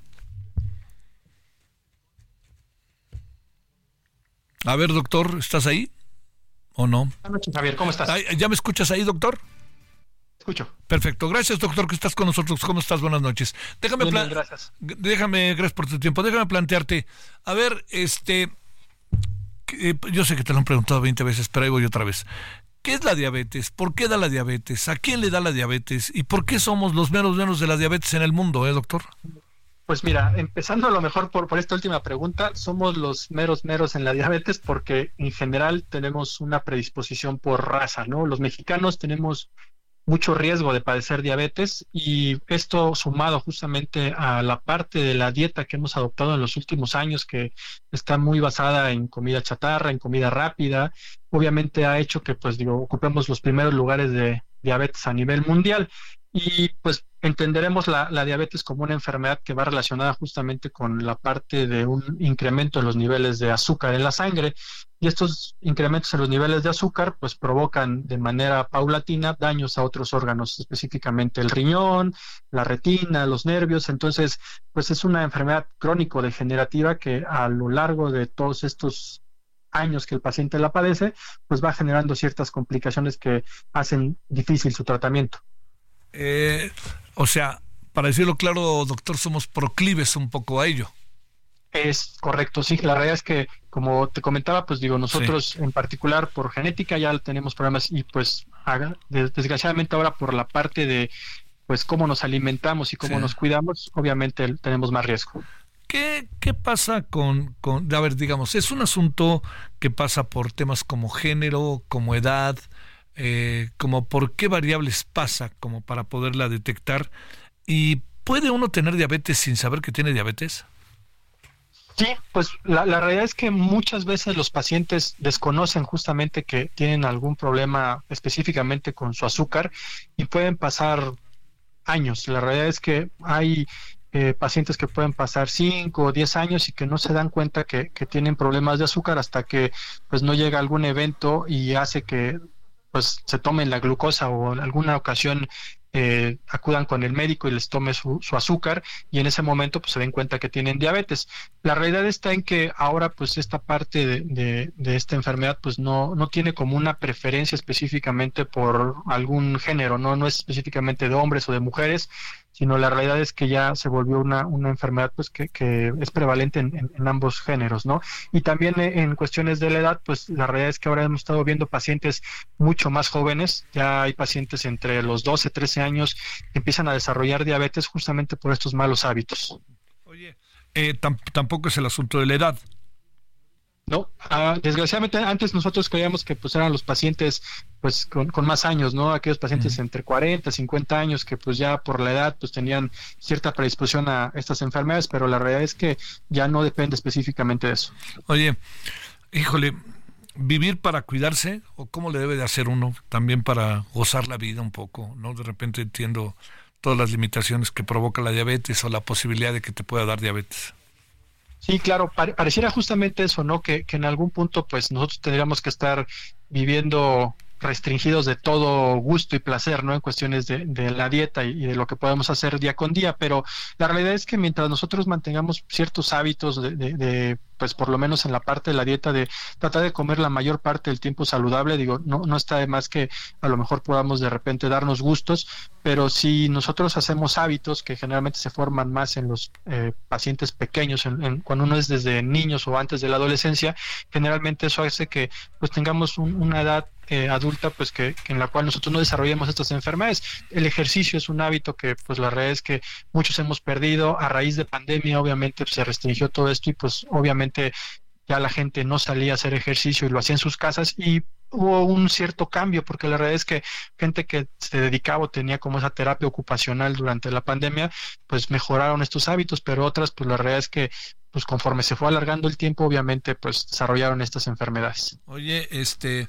a ver y, y digamos si somos ahí si tenemos un lugar preponderante si tenemos altos niveles es una cuál es la es una de las causas de muerte más importantes en el país Sí, la realidad es que es eh, hasta considerada como la segunda causa de muerte en, México. Entonces, la realidad está en que, pues, digo, es una pandemia que junto con la pandemia de COVID, pues, eh, cobró relevancia justamente en estos últimos años. Lo minimizábamos un poco, ¿no? En cuestiones de, pues decir que, que, no pasaba nada con la diabetes, pero a raíz de COVID obviamente veíamos que los pacientes que más lo padecían, pues eran pacientes que tenían diabetes. Uh -huh.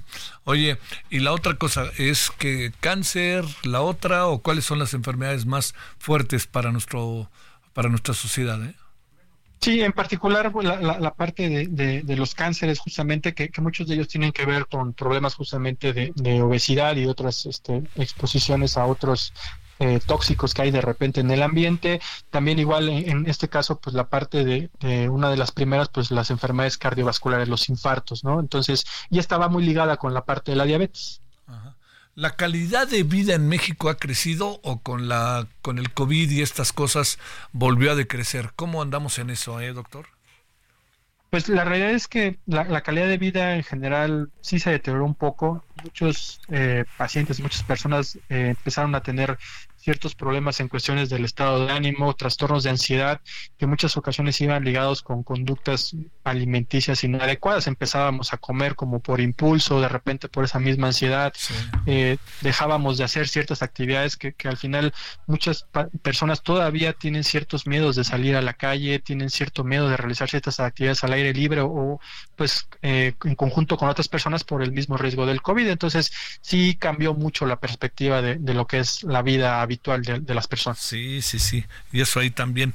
Bueno, eh, ¿y, qué se hace hoy? Eh? Digamos, entiendo, para un país como el nuestro debería ser muy importante el Día Mundial de la Diabetes, sería muy importante, pero, pero digamos, se hace algo, se debate, se discute, se ve, se hacen pruebas, todo, algunas cosas de ese tipo, ¿o qué pasa, eh, Alfredo? Sí, pues en general la realidad es que es un día pues muy importante para la mayor parte de los médicos porque hay, hay varios eventos en, en, ciertos hospitales, en ciertos eh, lugares en los cuales pues obviamente se trata de hacer un poco de conciencia, ¿no? Algunos de ellos van dirigidos específicamente eh, para pacientes, otros van dirigidos justamente para la comunidad médica en cuestiones de actualizaciones sobre este tema para poder pues en algún momento brindar eh, pues mejores alternativas de tratamiento a los pacientes. La realidad es que es una fecha que año con año, pues eh, como tal, nosotros tenemos muy presente en cuestiones de que tenemos que hacer ese hincapié en los pacientes, hacer conciencia, eh, hacerles un poquito más eh, pues autosuficientes de que puedan en algún momento tomar las decisiones correctas en cuestiones de qué hacer en cuestiones de su dieta, los hábitos, todo toda esta parte. Sí, claro que ese es este la otra el gran otro de los grandes asuntos. Oye, a ver, déjame concluir eh, a ver, eh, ¿cómo, andamos en lo que corresponde a un país como el nuestro respecto a sus políticas en materia de salud, las políticas este, de salud, políticas públicas en materia de salud respecto al tema de la diabetes? ¿Qué tanto se ataca el problema? ¿Qué tanto se está siguiendo? Y sobre todo, pues bueno, si uno tiene diabetes se trata de extender la vida y de cuidarse híjole, yo te insistiría y no dejar de divertirse, ¿no, doctor? Porque luego se vuelven las enfermedades verdaderamente un problema en donde a la gente, pues naturalmente le da miedo hasta comer algunas cosas, ¿no? En fin. Claro, sí, la, realidad es que en estos últimos años eh, las políticas de salud han tratado de volcar un poquito más recursos en cuestiones de la atención de los pacientes, ¿no? La realidad es que se trata mucho de buscar, eh, pues, eh, políticas que en algún momento sean un poco más preventivas, ¿no? Hay eh, ciertas campañas que han salido en televisión de cuidar justamente esta parte de, los hábitos, de que nosotros en algún momento identifiquemos ciertos factores de riesgo, si de repente tenemos un peso más alto, si de repente a lo mejor este, tenemos la presión alta o, que de manera habitual nosotros nos chequemos el azúcar eh, cuando vayamos a alguna revisión médica. Estas políticas que en algún momento se han hecho un poquito como promocionales a nivel de radio y televisión, pues lo que hacen esta tarde hacer que los pacientes identifican este tipo de situaciones. Eh, yo también igual trabajo a nivel institucional y la verdad es que en muchas ocasiones también el tema es que pues se sobrepasa mucho las capacidades que tienen los hospitales porque la realidad es que la cantidad de pacientes a raíz de COVID que en algún momento reservaron justamente su atención o que en algún momento dado no eh, acudían al médico por este temor del COVID, ahora pues la realidad es que al buscar esa atención, pues digo, la realidad es que los recursos muchas veces se ven sobrepasados, ¿no? Pero se ha tratado de dar un poco más de pues eh, apoyo, se ha tratado de contratar más médicos, justamente ha habido mayor formación de recursos humanos con la intención justamente de atacar, pues a lo mejor no solamente esta parte de la diabetes, sino todas las enfermedades crónico-degenerativas. Bueno, pues este no es para celebrar, pero sí es para atender, digamos, el Día Mundial de la Diabetes, ¿no? Diría yo. Así es, es, más como para recordar, hacernos conciencia. Sale, gracias doctor, te agradezco mucho Alfredo Nava de la Vega que estuviste con nosotros. Muchísimas gracias, Javier. Adiós, que tengas buena noche, gracias. Buenas noches. Vámonos a las 20 con 48 en la hora del centro, en este 14 de noviembre, martes. Solórzano, el referente informativo.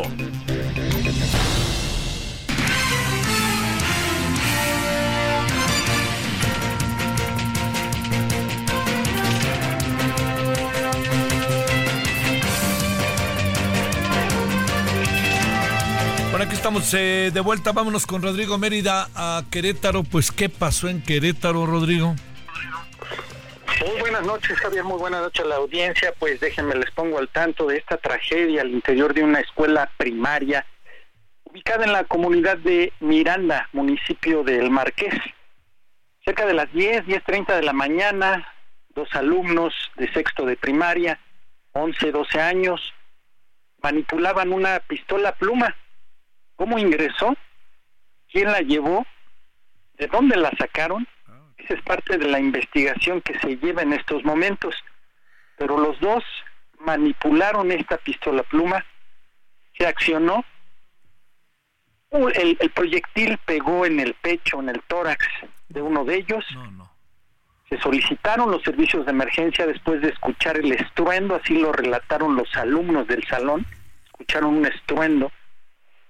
Llega al lugar Protección Civil del Marqués, Policía Municipal, todavía se le da RCP al menor, pero lamentablemente perdió la vida ahí en el lugar.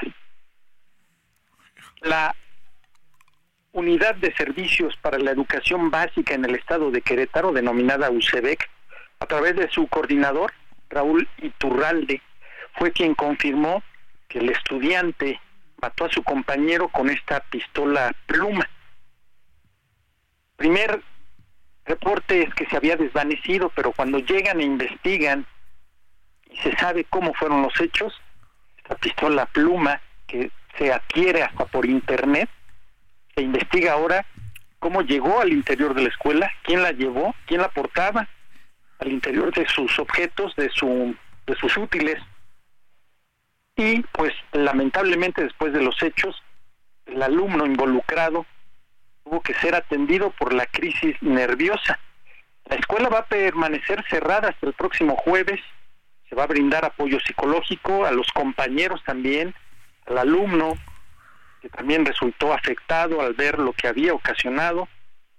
También se señaló que hasta el momento no se habían registrado casos violentos previos en esta institución y se enfatizó la necesidad de trabajar en conjunto con los padres de familia, legislaciones que ayuden a prevenir incidentes similares y se espera que ya con la intervención de la Fiscalía General del Estado se puedan esclarecer las circunstancias de este incidente conforme vayan avanzando las investigaciones.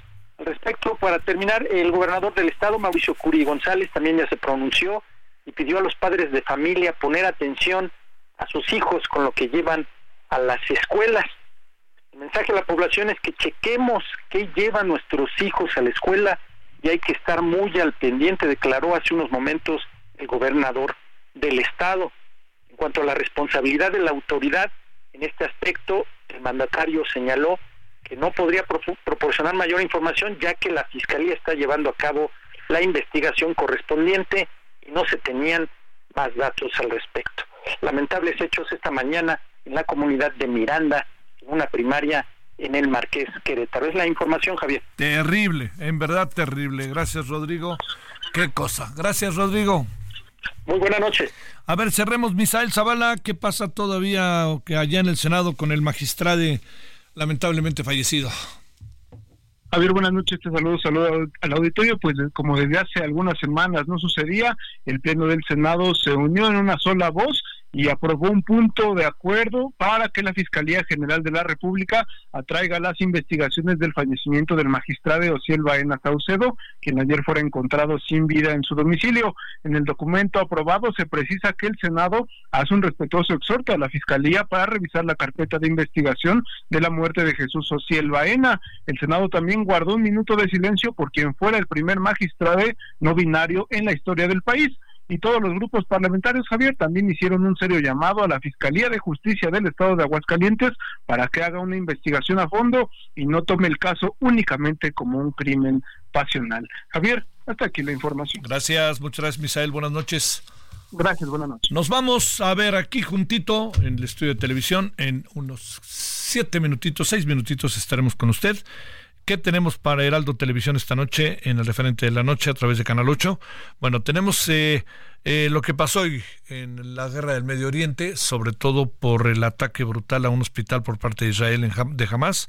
Luego también eh, la fuerza, el Frente Amplio por México, un futuro confuso, sobre todo por el gran avance que llevó a cabo este Morena este fin de semana pasado, digan lo que digan. Seguimos con el caso del magistrade, también eh, Acapulco, las declaraciones del presidente, cómo se ven las cosas, la posibilidad de que mañana vaya, lo que dijo hoy el presidente que ha causado, me parece que con toda razón, controversia, migración, el tema de los migrantes, crisis auténtica aquí en la Ciudad de México en donde se encuentran en los diferentes lugares en los que se encuentran. Y cerraremos con la presencia, como todos los martes, de la embajadora emérita, la señora Marta Barcena. Bueno, aquí andamos. Ah, va a hablar del tema que el presidente se va a San Francisco. A ver qué nos dice sobre ello. Bueno, hasta exactamente en cinco minutos. Ahí le esperamos. Ojalá nos acompañe. Gracias, pásela bien. Hasta aquí Solórzano, el referente informativo.